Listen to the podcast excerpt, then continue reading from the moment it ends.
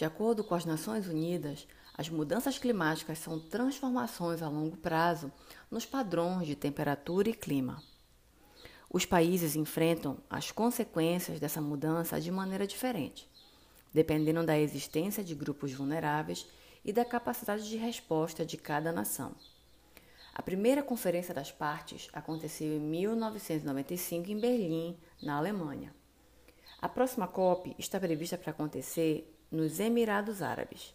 Enquanto isso, estamos na expectativa da COP30 ser sediada na Amazônia, aqui na cidade de Belém, estado do Pará. É muito comum a gente escutar as palavras adaptação e mitigação nos debates de mudanças climáticas. Resumidamente, a adaptação busca reduzir impactos referentes aos efeitos negativos, aos danos. Como, por exemplo, a gente tem as obras de engenharia que reduzem a exposição à inundação, por exemplo.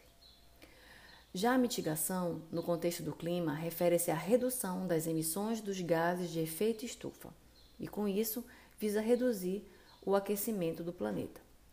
Podemos exemplificar ações de mitigação como manter as áreas de floresta em pé e a redução do desmatamento. O ano de 2022 foi marcado por muitos desastres ocasionados por emergências climáticas e foi o ano em que ocorreu a COP27 no Egito, tema do episódio de hoje. Eu sou Milena Andrade, professora da Universidade Federal Rural da Amazônia e dou as boas-vindas a todos os ouvintes do Map Risco podcast de Geologia Ambiental. Estamos de volta com mais conteúdo relacionado à geologia ambiental e principalmente ao tema de riscos e desastres, junto a convidados aqui nesta plataforma de áudio. Todo o conteúdo produzido nesse podcast faz parte do projeto de extensão Estratégias de Redução de Riscos de Desastres Ambientais na Amazônia. E tu podes acompanhar as novidades e os lançamentos dos episódios nas nossas redes sociais, no Instagram e no Twitter, arroba. Desejo a todos uma boa escuta.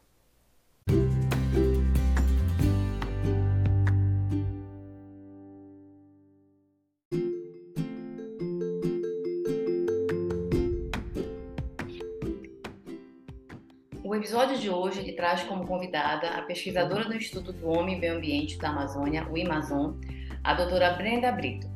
A Brenda é bacharel em Direito pela Universidade Federal do Pará, mestre e doutora em Ciência do Direito pela Universidade de Stanford e tem experiência em Direito Ambiental Fundiário e Internacional Ambiental, atuando principalmente nos seguintes temas: aplicação da Lei de Crimes Ambientais para a proteção de florestas na Amazônia, direito e administração fundiária na Amazônia, mudanças climáticas e Red Marcha. Então, Brenda, é uma honra tê-la aqui conosco, seja muito bem-vinda. E o tema de hoje, desse episódio, é a COP27. Mas antes de falar sobre isso, eu acho que a gente escuta muito dois termos na mídia, né? Mudanças climáticas e emergências climáticas. Então, podias iniciar a tua fala falando um pouco mais para a gente é, sobre essas duas questões, é, é, igual, é diferente? Conta um pouco para a gente. É, bem, Helena, é um prazer falar contigo sobre esse tema e participar aqui do podcast. É, a gente já está enfrentando atualmente o que a gente chama de uma situação de emergência climática, que está sendo causada justamente pelas consequências do aquecimento da temperatura média do planeta, né, que está causando aí em geral as mudanças climáticas, né. Então, a gente já sabe pelos dados que foram consolidados pelo painel intergovernamental dos cientistas do clima, né, que a gente chama de IPCC, o último dado, né, o último relatório que foi publicado em 2021, ele já trouxe uma informação de que a gente já sabe que o planeta já aqueceu em média 1,1 grau desde graus é, Celsius, né, desde o final do século XIX e que todas as regiões do planeta já estão sofrendo com as mudanças climáticas. Né? A gente já tem, por exemplo, o que a gente chama de eventos climáticos extremos ocorrendo em todos os países, praticamente. Esses eventos extremos são justamente as consequências desse aquecimento do planeta, né? dessas mudanças climáticas, como, por exemplo, secas fora de época, é, ondas de calor recorde, né? que todo ano a gente começa a ver, né? ah, recorde de temperatura em tal lugar. Então, todo ano a gente começa a ver isso cada vez mais, aumentando as temperaturas, ou chuvas né, em excesso, em, em curto período, de algumas horas, né, que provoca né, é, várias consequências. Então, esses eventos e principalmente as, as perdas, os impactos provocados por esses eventos causados pelas mudanças climáticas fazem com que a gente esteja hoje em dia nessa situação de emergência climática, porque as perdas, inclusive mortes causadas por esses eventos, começam a ocorrer com muita frequência, né? Então, eles deixam esse impacto negativo, principalmente no que a gente chama de grupos mais vulneráveis, que são aquelas a parte da população em diferentes locais né, que não tem condições de se adaptar para esse novo é, padrão climático né, e também não tem é, é, condições de arcar com esses prejuízos. Né? Então, geralmente, quem são essas, essas pessoas mais vulneráveis? Né? É a população de periferia, são os negros, as mulheres, ou quando a gente olha para a zona rural, é, populações indígenas, agricultores familiares, que muitas vezes dependem de condições climáticas né, para continuarem produzindo. Então, esses são grupos que acabam sofrendo muito mais nessa era agora de, de emergência climática. Né? E só para dar um exemplo, exemplos mais recentes, né, ano passado, 2022, no Brasil a gente teve vários casos de eventos climáticos extremos, bastante dramáticos. Né? A gente teve é, aquelas chuvas torrenciais no primeiro semestre em Pernambuco, Inclusive teve cenas né, de, de filmagens, é, vídeos mostrando uma casa sendo arrastada pela força da enchente. Caiu muita chuva num curto período de tempo, é, totalmente fora do padrão. A gente teve casos também no sul da Bahia, que também alagou cidades inteiras. Teve aquele caso mais dramático também em Petrópolis, com muitas mortes. Aqui na Amazônia, no passado, a gente teve uma cheia recorde, mas já houve anos no passado que são considerados é, como resultados de, de, eventos climáticos extremos, de secas extremas, né, há menos de 10 anos atrás. Então, isso já está acontecendo. Né? E emergência climática é isso, a gente entender que esses eventos estão acontecendo e que a gente precisa é, se adaptar do ponto de vista das cidades, né? mas que também vão ter perdas que vão ser, infelizmente, inevitáveis com, com esses eventos. Com certeza, né, Brenda? A gente no grupo trabalha muito com a parte do mapeamento, assim, tanto da ameaça quanto da vulnerabilidade. Tem várias metodologias que a gente consegue identificar né, esses padrões, de onde estão as pessoas mais vulneráveis, mas de fato isso tem sempre que ser revisitado por conta desses padrões climáticos e emergências climáticas que têm sido bastante recorrentes é, de um tempo para cá.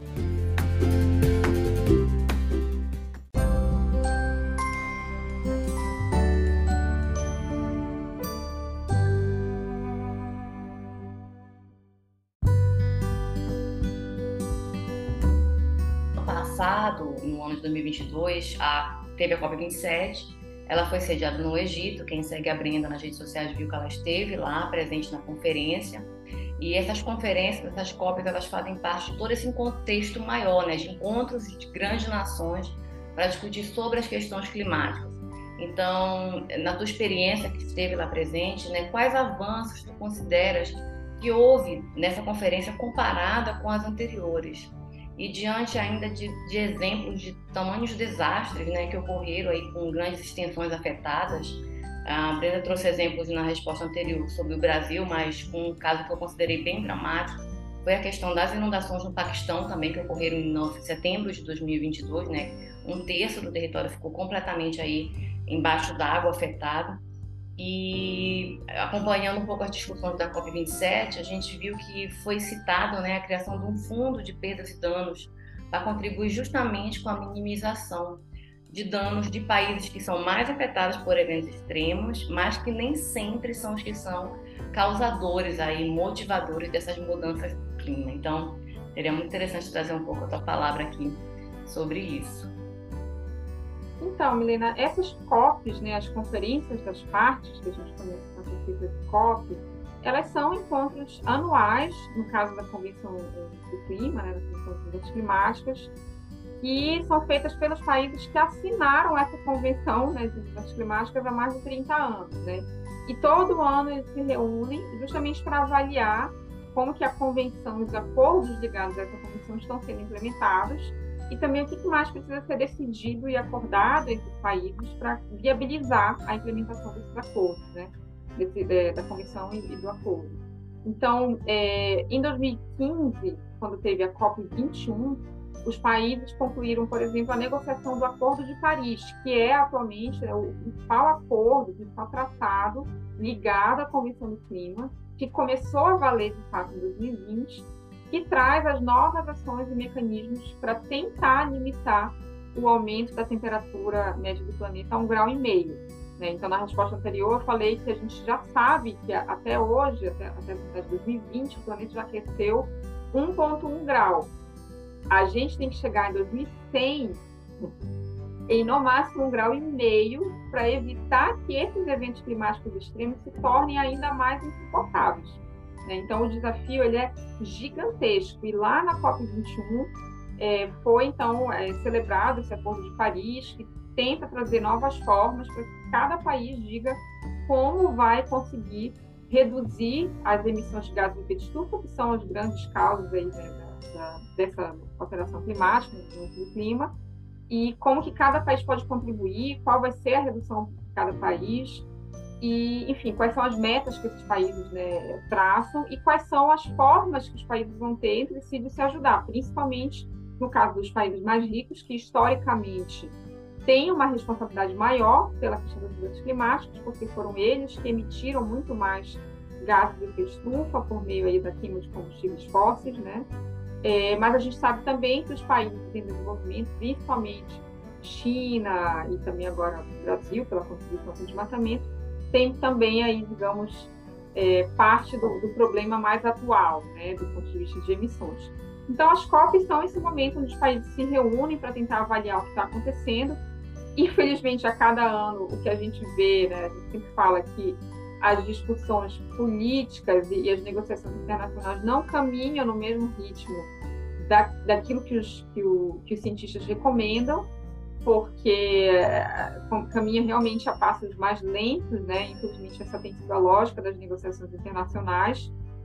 Essa COP que ocorreu agora no Egito não foi uma reunião assim de grandes decisões, é, digamos, de fechamento de ciclos, né? Como foi aquela de Paris, enfim foi uma, uma COP um pouco mais de tentar ver como é que estão sendo implementadas as coisas, o que está faltando, mas vão ter outros marcos mais importantes eh, daqui a alguns anos de realmente tentar consolidar né, novas metas, por exemplo, que esses países vão ter que apresentar. Não foi o caso agora, mas o que teve de relevante que você já mencionou foi essa decisão de se criar um fundo é, para o que a gente chama de perdas e danos, que seria uma forma de compensar países é, mais pobres, é, mais enfim, menos desenvolvidos ou em desenvolvimento, que estão sofrendo já é, perdas, realmente prejuízos causados pelas mudanças do clima.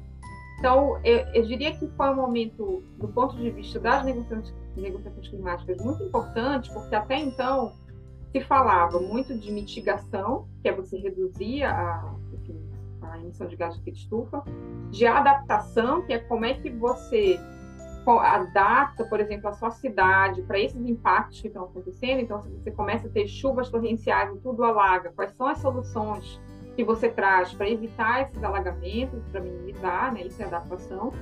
Mas agora a gente já está falando de um mecanismo financeiro que meio que admite o seguinte: olha, a gente já entendeu que vão ter danos que a gente não consegue mais evitar, porque com o mundo, com o planeta 1,1 grau mais quente, os impactos já estão acontecendo, a gente não tem mais como voltar atrás nesse caso. E a gente, coletivamente, como países aqui, principalmente os mais ricos, vão precisar é, compensar né, pela, pelo seu legado histórico aí de, de, emissões que causaram isso. Então, é, eu acho que tem essa conclusão né, de que não é justo né, que os países mais pobres arquem com as consequências, né? Mas o fundo, na verdade, a decisão que foi feita na COP27 é que vai ser criado ali oficialmente, ele ainda não existe, né? Foi tomada uma decisão de que se vai criar o fundo, foi criado um comitê para discutir basicamente tudo, né? Qual vai ser a estrutura, quais vão ser as regras, quem vai, é, quem vai colocar dinheiro, quem vai poder acessar, que tipo de evento climático extremo vai poder ser considerado como um caso para acessar recursos, né? Então, isso aí eu diria que ainda vai demorar algumas cópias para realmente ficar totalmente operacional. Há uma expectativa de que na COP desse ano, que vai acontecer em Dubai, é, a, a, maior parte dessas decisões sobre fundos sejam tomadas, mas efetivamente não existe dinheiro ainda. Né? Não tem ainda essa estrutura, onde vai ficar, vai ficar com a convenção, enfim. Então, tem vários, é, várias propostas de como isso pode ser feito, inclusive pensando em como é mais baseado em outros fundos existentes vinculados à convenção. Será que é melhor centralizar? Por exemplo, a gente tem o, o, o Green Climate Fund, né, que é o Fundo Verde do Clima, que é um mecanismo que foi criado lá em 2009 é, para que países também mais ricos pudessem apoiar os outros países em ações de mitigação e de adaptação. Ali não era para perda de danos. Esse fundo, até hoje, eles não conseguiram captar tudo que foi prometido. E a gente está falando de um fundo que foi criado em 2009. Então, vai ter um desafio grande né, de, de realmente ter o recurso colocado. E o outro desafio é como é que você acessa, porque o, o Fundo Verde para o Clima, ele tem uma estrutura bastante burocrática, né? É, é uma estrutura centralizada em que os países ou instituições que se cadastram em cada país enviam propostas para conseguir acessar recursos, mas não é qualquer instituição que consegue fazer isso. Você precisa ser uma instituição geralmente com maior capacidade administrativa, de gestão. Muitos estados, por exemplo, se a gente pensar aqui no Brasil, os estados eventualmente poderiam é, mandar propostas, mas até hoje acho que não sei se algum já fez, a Amazônia nenhum fez ainda, então ainda é um fundo que não é tão acessível assim na prática. Então tem muitos desafios, né, que vão precisar ser enfrentados para que de fato, quando infelizmente ocorrer uma situação de novo parecida com o que ocorreu no Paquistão, porque a gente não pode descartar que isso ocorra de novo, né? A ciência fala que infelizmente é provável que isso ocorra. É, a gente vai ter que já ter um mecanismo aí é, que seja acessado de uma forma mais rápida, né? Porque senão você vai ter a população sofrendo bastante até conseguir acessar. Então, é um tema aí que foi uma, uma decisão importante, mas que para realmente sair do papel e se materializar, eu diria que ainda tem bastante negociação aí para ser feita. Uma complementação, uma dúvida, na verdade, que me surgiu agora, é, em termos assim de instrumento, né? Ok, tem uma criação de um fundo, mas eu imagino que é, a legalidade disso, né, o jurídico disso, não deva ser muito simples, né? Justamente onde vai ficar esse fundo, como é que os países vão se comprometer? É via União, é via nação, vai ser via Estados? É, é muito, para minha cabeça, é bem confuso. É, e tem várias possibilidades, né? Então, o, o, Fundo Verde para o Clima, ele é uma instituição juridicamente formada, sediada é, na Coreia, se não me engano, tem equipe própria, tem pessoas no Brasil que, inclusive, participam como conselheiros ou avaliadores de projetos que são submetidos, né? Então, como eu falei, é uma estrutura mesmo burocrática que existe para gerir aquele recurso que é depositado pelos países. Então, é feita uma forma lá em que os países, é, como no caso aqui Brasil, de hoje, não acho que o Brasil não contribui com isso, mas ou na época prometeu que ia contribuir, mas não contribuiu mas é, uma, é um repasse, digamos, da União, do governo federal, seria, né? não é um repasse é, de, um, de uma província, de um estado, de um município.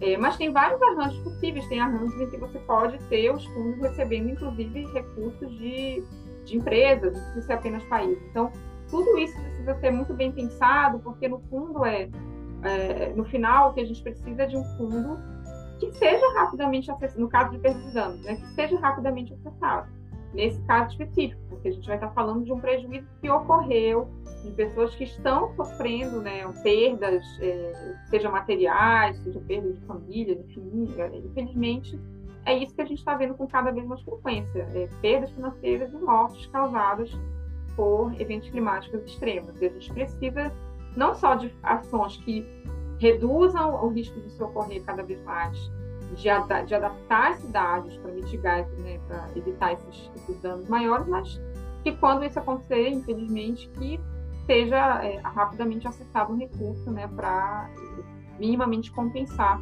essa perda. Mas tudo isso ainda tem que ser discutido. É, com certeza, eu acho que tem grandes avanços também em termos de prevenção, né? A resposta é sempre é sempre a ação aí no ciclo de desastres que faz um link muito grande com as mudanças climáticas e emergências climáticas. Mas a prevenção acho que ela tem crescido bastante, assim, tento me manter positiva nesse sentido.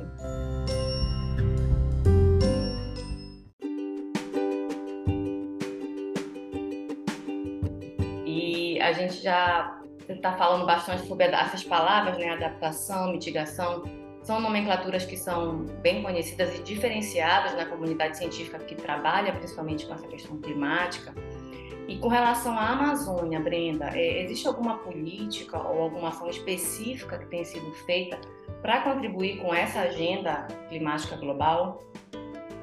O papel da Amazônia principal nessa discussão de mudanças climáticas vai ser zerar desmatamento, porque a, a, principal fonte de emissão de gases de efeito estufa no Brasil é a mudança de uso do solo, principalmente o desmatamento que ocorre na Amazônia.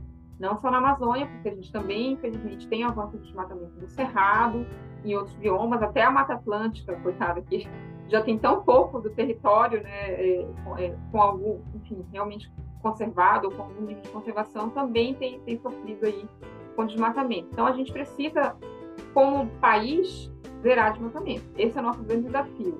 Na Amazônia, né, a gente sabe que no passado o Brasil teve uma contribuição extremamente significativa de redução de desmatamento, que é considerada mundialmente, naquele momento que aconteceu entre 2004 e 2012, né, quando a gente reduziu aí 80% da taxa de desmatamento, essa é considerada uma das principais contribuições eh, em todo eh, no planeta de redução de emissão de gases de efeito estufa. Né? O volume, digamos, de, de, de, desses gases que deixou de ser emitido né, com a conservação, com a redução de desmatamento, foi substancial.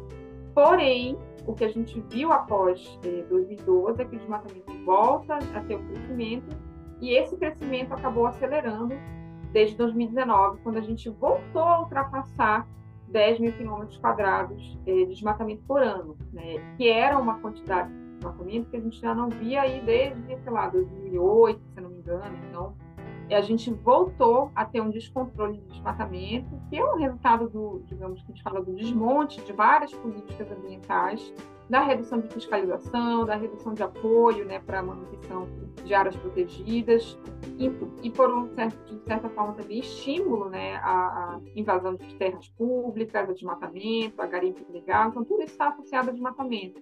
Então, o que a gente precisa fazer para mitigar realmente mudanças climáticas na Amazônia é zerar desmatamento.